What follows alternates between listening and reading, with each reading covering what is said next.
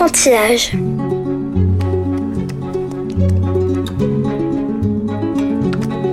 Ma poupée va manger des poissons bien salés. Alors, Gruffalo, dit la petite souris. tu as vu? Tout le monde a peur de moi.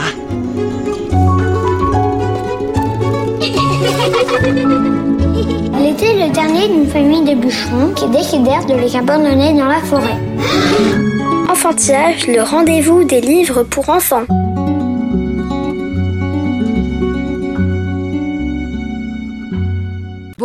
Et bienvenue dans Enfantillage, le rendez-vous des enfants qui aiment lire et des grands qui ont su garder leur âme d'enfant.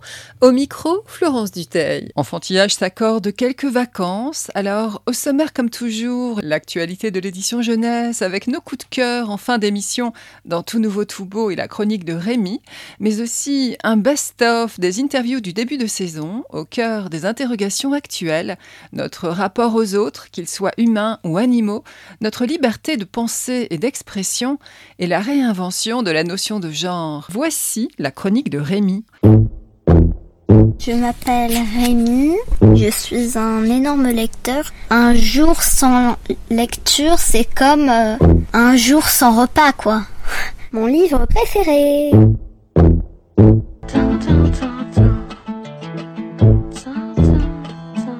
Aujourd'hui, je vais vous parler de Magic Charlie d'Audrey Alouette. La première scène pose une énigme inquiétante.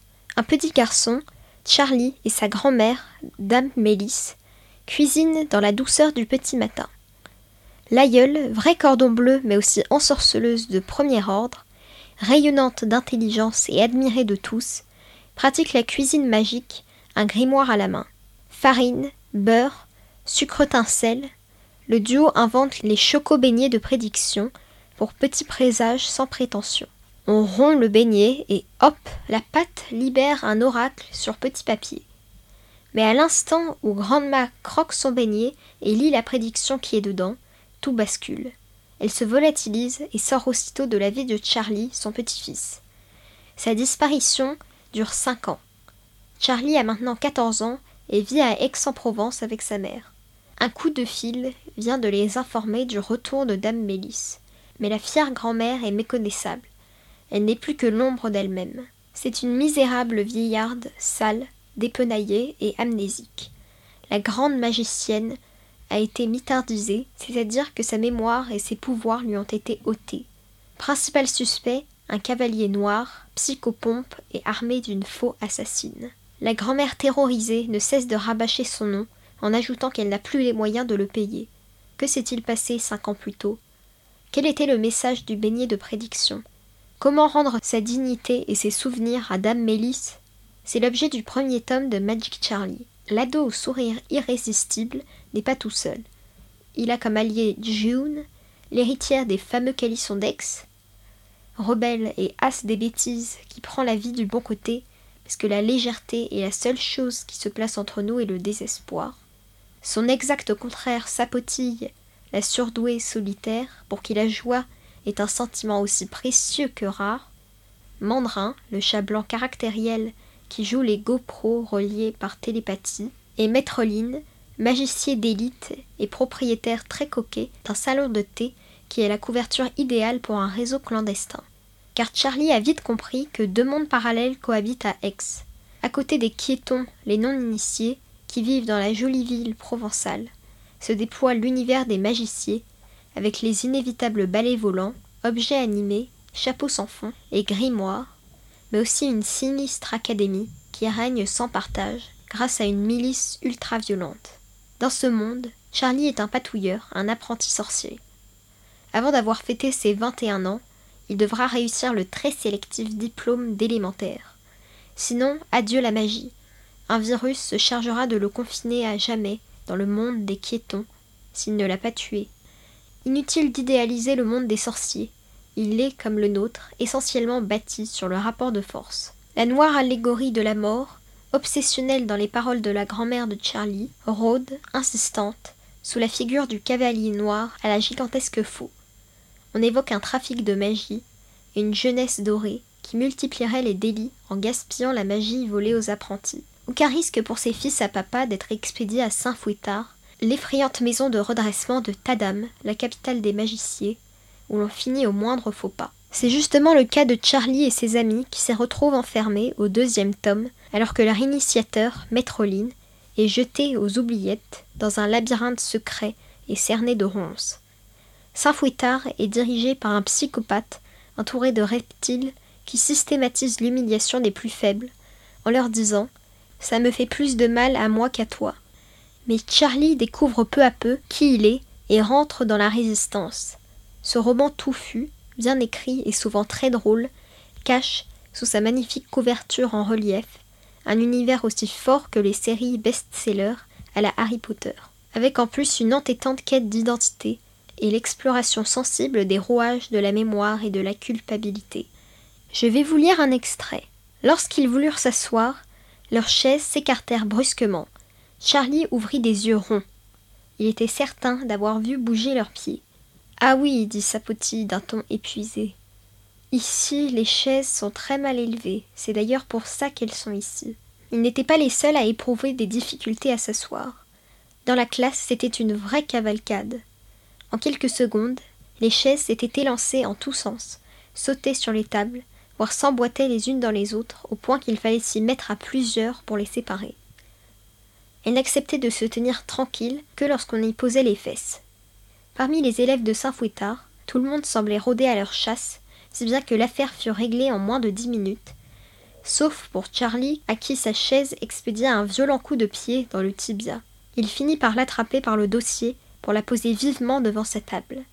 Puis, comme il s'en voulait d'avoir manqué de délicatesse, il lui flatta gentiment l'assise avant de s'y poser, tout en murmurant Là, je ne vais pas te faire de mal.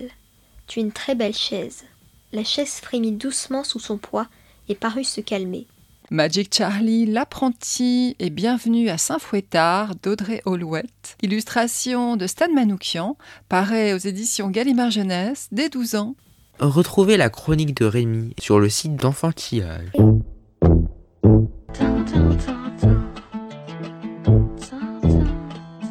Parce que c'est avec l'éblouissement des lectures enfantines que tout commence, Enfantillage pose une première question rituelle. Quel enfant lecteur, quel enfant lectrice étiez-vous? J'étais un enfant dessinateur d'abord. J'étais à Fès, une ville traditionnelle du 9e siècle, et euh, j'avais pas accès à des livres euh, jusqu'à l'âge de 8-9 ans. Je suis arrivé à Tanger, et là, à Tanger, il y avait plusieurs bibliothèques, dont la bibliothèque française, qui était sur le chemin de mon école. Et là, j'empruntais des livres.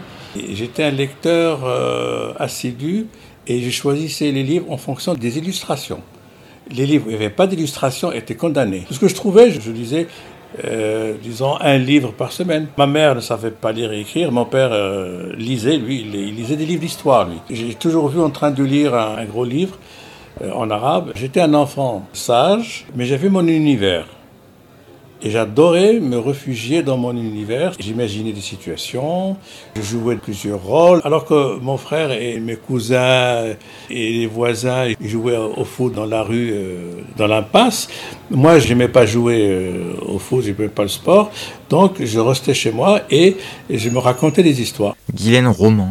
J'avais une difficulté, c'était que hum, il y avait très très peu d'argent euh, à la maison. Il n'y avait pas beaucoup de livres autour de moi. J'ai eu la chance d'avoir un parrain qui faisait des études pour être professeur de français et qui m'offrait des livres. Donc j'avais ma petite étagère de bibliothèque verte. Et puis j'avais un libraire en bas de chez moi qui avait la gentillesse de me laisser l'utiliser comme une bibliothèque. Je descendais, je choisissais un livre je le lisais, évidemment, je faisais très attention de ne pas l'abîmer. Et puis, je le lui rapportais le lendemain. Et je passais des étés comme ça à, lire euh, de façon un peu pirate.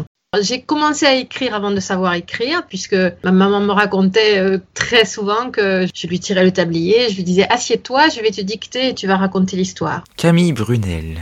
Je me suis mis à écrire assez vite. Il y a eu deux choses. Il y a eu l'envie de refaire les livres à ma sauce pour me les approprier.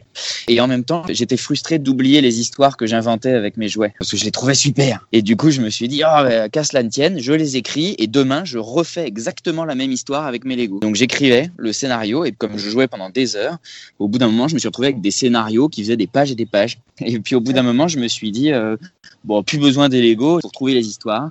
Et donc je me suis mis à écrire directement sur les pages. Puis au bout d'un moment, ma mère s'est acheté un ordinateur et là, je me suis mis à écrire des histoires à l'ordi directement. Et j'avais 10 ans, quoi. Gaël et. En étant adolescent, on n'avait pas tous ces écrans, mais je ne lisais pas parce qu'il n'y avait pas de littérature pour les adolescents. Donc on passait euh, de J'aime lire à Zola directement. Et quand on n'était pas fait pour Zola, et ben, et ben ça voulait dire la littérature, c'est pas pour toi. Gaël venu au micro d'enfantillage pour Silent Boy chez Nathan. Aller vers la simplicité, aller vers une épure et quelque chose qui donne une impression d'être sans prétention. C'est un vrai travail, c'est un trompe-l'œil. Si j'écrivais réellement comme un adolescent euh, parle dans une cour de lycée, ça serait illisible. Donc évidemment, c'est une recherche stylistique en soi. Moi, je trouve pas que ça soit tirer les choses par le bas si c'est fait avec sincérité, si c'est pour dire quelque chose, et si on peut toucher un lecteur qui n'avait juste pas le livre qui était fait pour lui. Il y en a qui attendaient ce livre-là. On a tendance à abandonner la lecture à voix haute pour les adolescents alors qu'il suffit d'avoir essayé ça dans une classe et on voit tout de suite qu'en fait ils adorent ça. Il y a quelque chose d'assez magique dans cette manière de partager la lecture avec quelqu'un, avec une voix. C'est pas j'écris tout seul dans mon coin parce que je me trouve génial. Quand on arrive à captiver un auditoire et, qu'on a des ados qui après euh, s'arrête en disant Waouh, il lit trop bien, ah, bah, je vais l'acheter tout de suite, je veux le lire, euh, madame, madame, vous allez le commander. C'est ce qui donne un sens à, nos métiers. L'expression avec des mots qui soient exacts donne une liberté. Je dis souvent aux élèves que je rencontre que le français est peut-être la matière la plus importante pour eux dans la vie, qu'ils s'en rendent pas compte parce que ils peuvent être géniaux, mais euh, quand il va falloir trouver un travail, s'ils savent pas aligner trois phrases pour montrer à quel point ils sont géniaux pour que leur personnalité soit révélée aux autres. Personne ne s'en rendra compte et ils seront piégés dans leur absence de capacité à s'exprimer. Savoir exprimer ses émotions, savoir mettre le mot juste est une force sociale. Ça permet de prendre une place, de se faire respecter autrement que les coups. Donc ça, ça vaut le coup d'essayer quand même. Dylan Roman, venu au micro d'enfantillage pour l'amour fou chez Saltimbanque et pas déjà chez Frimousse. Nos enfants, les enfants que nous avons faits, que nous avons élevés, là, euh, ont besoin de se décentrer. Ils sont, il me semble, beaucoup tournés vers une satisfaction immédiate euh, et qui passent, euh, pour le dire méchamment, par leur nombril et pour le dire plus gentiment et de façon plus bienveillante, par une satisfaction immédiate de leurs désirs et de leurs envies. Tout a été fait pour ça, hein. on ne peut pas s'en plaindre puisque c'est ma génération en particulier qui a créé ça. Donc il me semble qu'il faut que les enfants parviennent à se décentrer et à penser l'autre, qu'ils arrivent à penser l'altérité, qu'ils arrivent à penser la différence, pas ce côté un peu prêchi-prêcha euh, dont on parle souvent, hein, accepter la différence. Non, non, là je parle d'une vraie différence, d'une différence de culture très profonde, de choix différents, de lieux de vie différents. Leur raconter des histoires les plus humaines possibles, mais vécues par des enfants très différents d'eux, eh bien ça permet de trouver le commun dénominateur à tout ça, et le commun dénominateur, c'est l'humain. C'est ce qui nous fait nous. Tout ce qui nous paraît tellement évident, aller à l'école, euh, avoir de quoi se vêtir, être logé, etc., ben, c'est des choses qui sont euh, loin, loin d'être partagées par tous. Qu'est-ce qu'être un homme?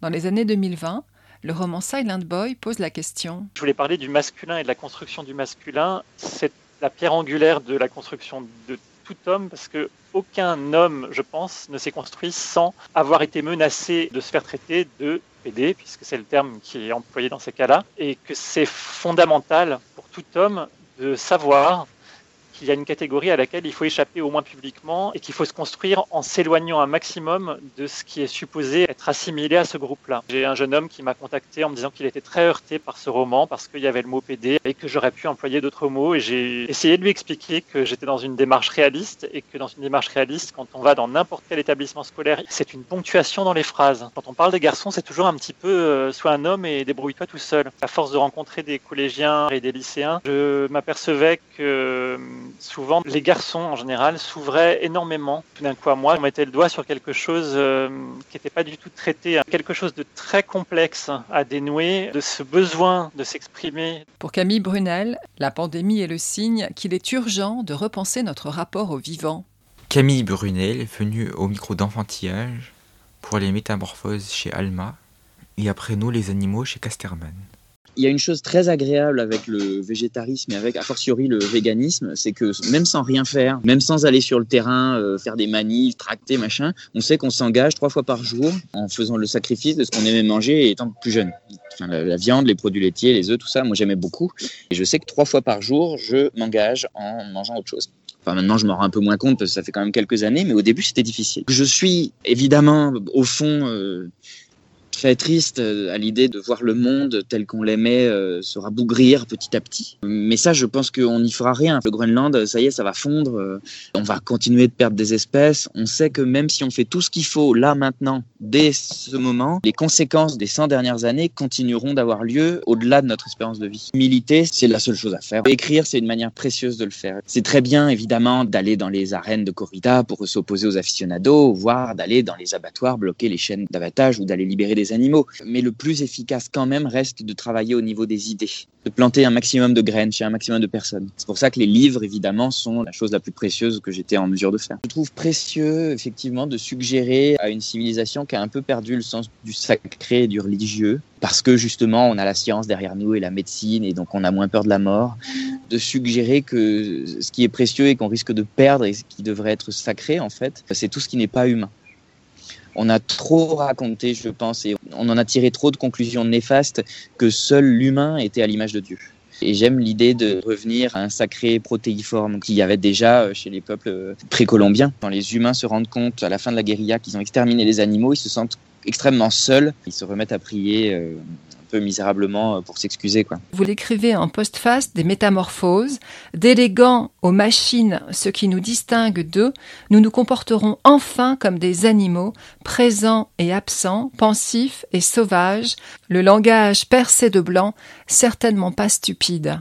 Pax Animalia, on sait qu'il y a vraiment euh, chez les animaux une quête de la bonté euh, aussi, hein, et que des relations d'amitié intraspécifiques, il y en a partout, qui ont juste été moins documentées parce qu'elles sont moins spectaculaires et qu'elles ne nous permettent pas de raconter ce mythe de l'humain civilisé face à l'animal sauvage. Je veux saper ce mythe-là, je veux raconter, et après les animaux fait vraiment ça, que le monde animal, ça n'est pas foncièrement plus le struggle for life que chez les humains, et qu'il euh, y a partout des relations d'amitié, de bonté, d'amour, euh, des relations civilisées en fait. Tar Benjeloun, mais la philosophie, parole libre qui n'est salie par aucun intérêt matériel, par aucun calcul, par aucun égoïsme, à la portée des enfants. Tar Benjeloun venu au micro d'enfantillage pour la philo expliquer aux enfants chez Gallimard Jeunesse. C'est en allant dans les écoles et dans les collèges parler du racisme ou de l'islam à des enfants que je me suis rendu compte que je leur expliquais des concepts philosophiques. J'adorais enseigner, ça revenait, et puis je commençais à leur expliquer ce que c'est que le droit, ce que c'est que la justice, ce que c'est que la race humaine, etc.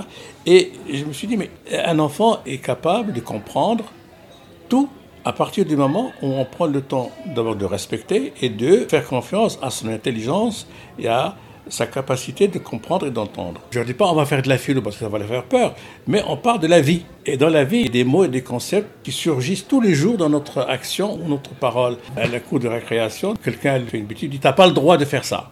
Ah, c'est quoi le droit? Et j'explique. Ou alors il dit euh, Oui, j'ai une mauvaise note, c'est pas juste. Ah, c'est quoi la justice? Et ainsi de suite. C'est-à-dire finalement, on fait la philosophie sans le savoir et sans le dire. J'espère que je vais convaincre l'éducation nationale qu'on peut commencer à faire des leçons de philo à partir de la sixième ou la cinquième. Un enfant aujourd'hui peut tout à fait lire les dialogues de Socrate.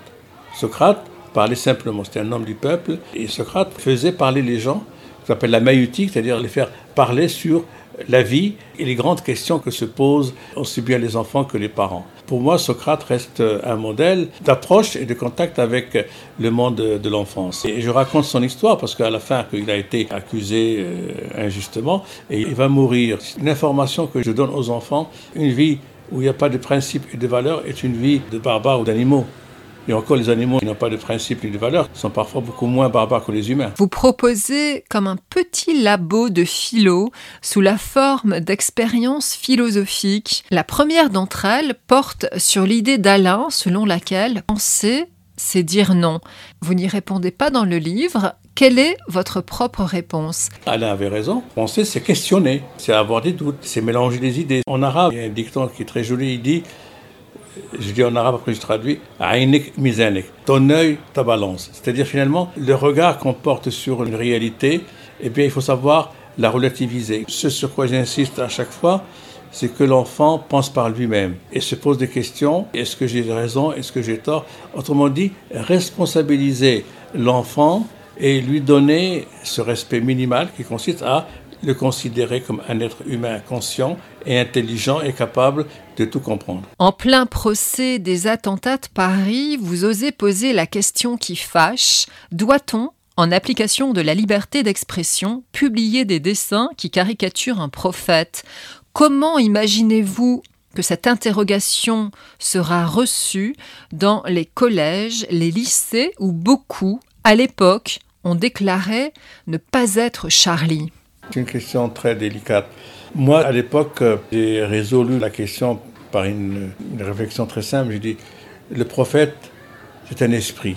C'est pas un homme avec une barbe, avec un, turban. C'est quelqu'un qui nous montre la voie de la sagesse et de la bonté. Jésus, c'est ça. Euh, Mohammed, c'est la même chose.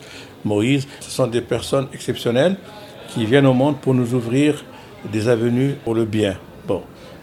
Les caricaturer, on va faire d'eux des hommes euh, d'une grande banalité. Alors c'est pour ça que moi les caricatures, euh, soi-disant de moi, mais ça ne m'a pas touché, ça ne m'a pas gêné. En même temps j'ai dit, oh là là, on va provoquer beaucoup de malheur. Moi je pense comme ça, mais tous les musulmans ne pensent pas comme moi. Et ils ont été blessés dans leur euh, idée qui se fonde de l'islam et du prophète. À quoi bon les blesser? C'est inutile. En même temps on est dans un pays laïque. Et dans la laïcité, il y a la liberté de blasphémer. C'est une société qui a son histoire. Mais il faut comprendre qu'il y a d'autres sociétés qui ne sont pas arrivées à ce niveau-là. Allez parler de laïcité en Arabie Saoudite, en Égypte, euh, en Algérie. Pour eux, la laïcité, c'est l'athéisme. Ils ne veulent même pas entendre parler ni discuter de ça. Donc c'est compliqué. Moi, j'ai été Charlie, bien sûr, parce que j'ai perdu beaucoup de mes amis. Dylan Roman, venu au micro d'enfantillage, pour l'amour fou chez Saltimbanque, et pas déjà chez Frimousse. On a entendu à l'occasion de l'hommage à Samuel Paty la fameuse lettre de Jean Jaurès aux instituteurs. L'agrégé de philo et ancien professeur les enjoint à ne pas fabriquer simplement des machines à épeler. Et il écrit Vous tenez en vos mains l'intelligence et l'âme des enfants. Vous êtes responsable de la patrie. Comment ces mots ont-ils résonné en vous?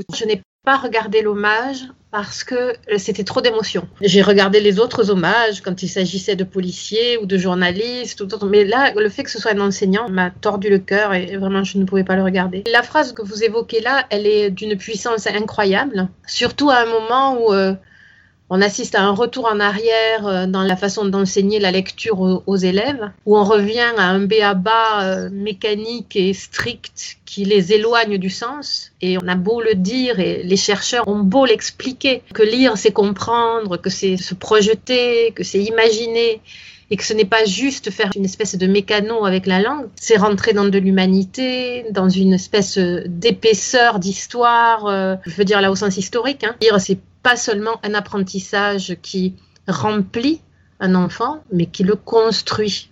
C'est pas juste une question de technique. Apprendre à lire, ça modifie la personne. Un enfant qui sait lire n'est plus le même que le moment où il ne savait pas lire. Retrouvez les interviews intégrales sur le site d'enfantillage.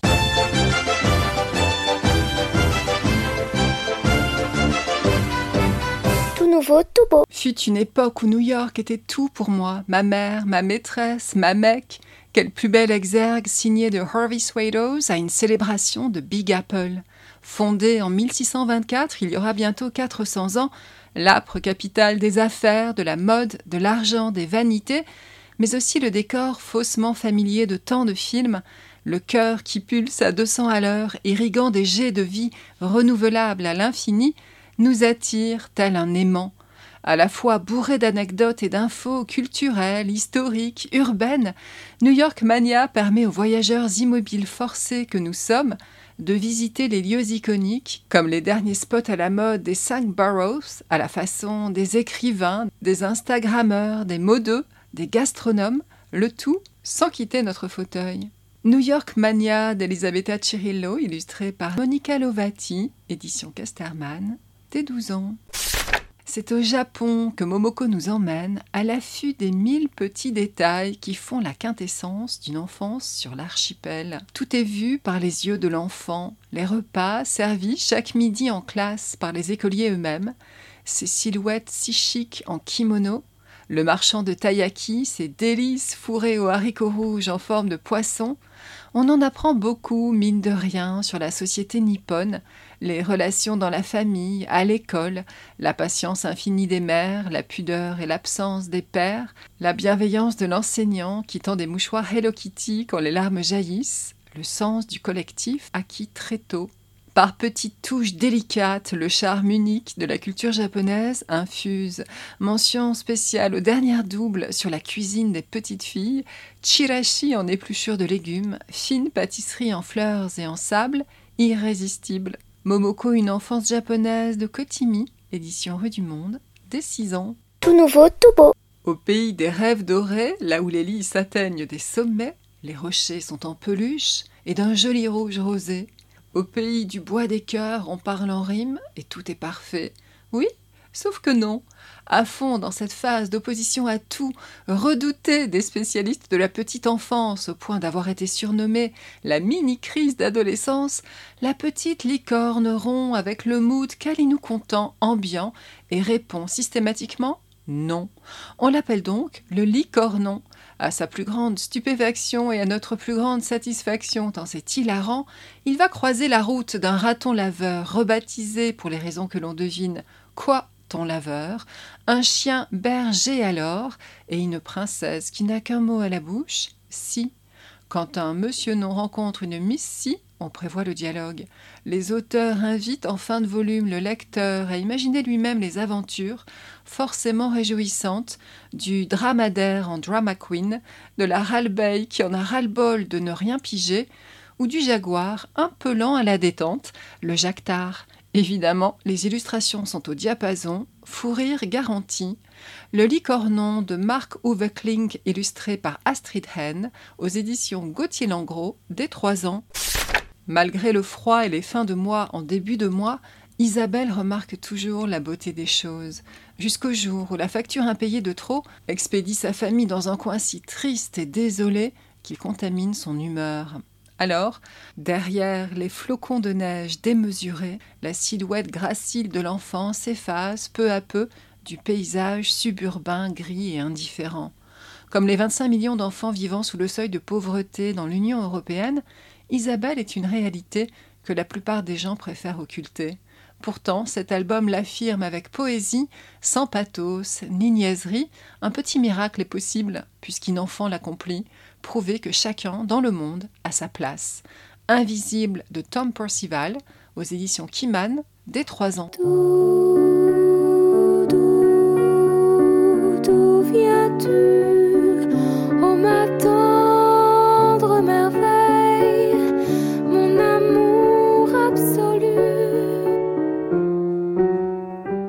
de l'Isle-Adam, Brel, Nougaro, Higelin, huit baladines et chansons douces, livrent les mots les plus gracieux aux oreilles des bébés sur les notes de Gabriel Fauré, Michel Legrand, Henri Salvador, en un concentré de douceur et de beauté. Que tu lui donnes un crayon et l'enfant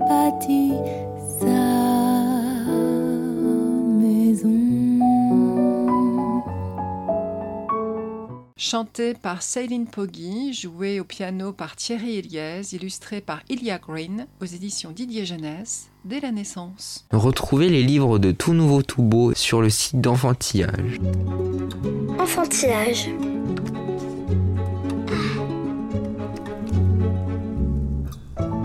Enfantillage, le rendez-vous des livres pour enfants.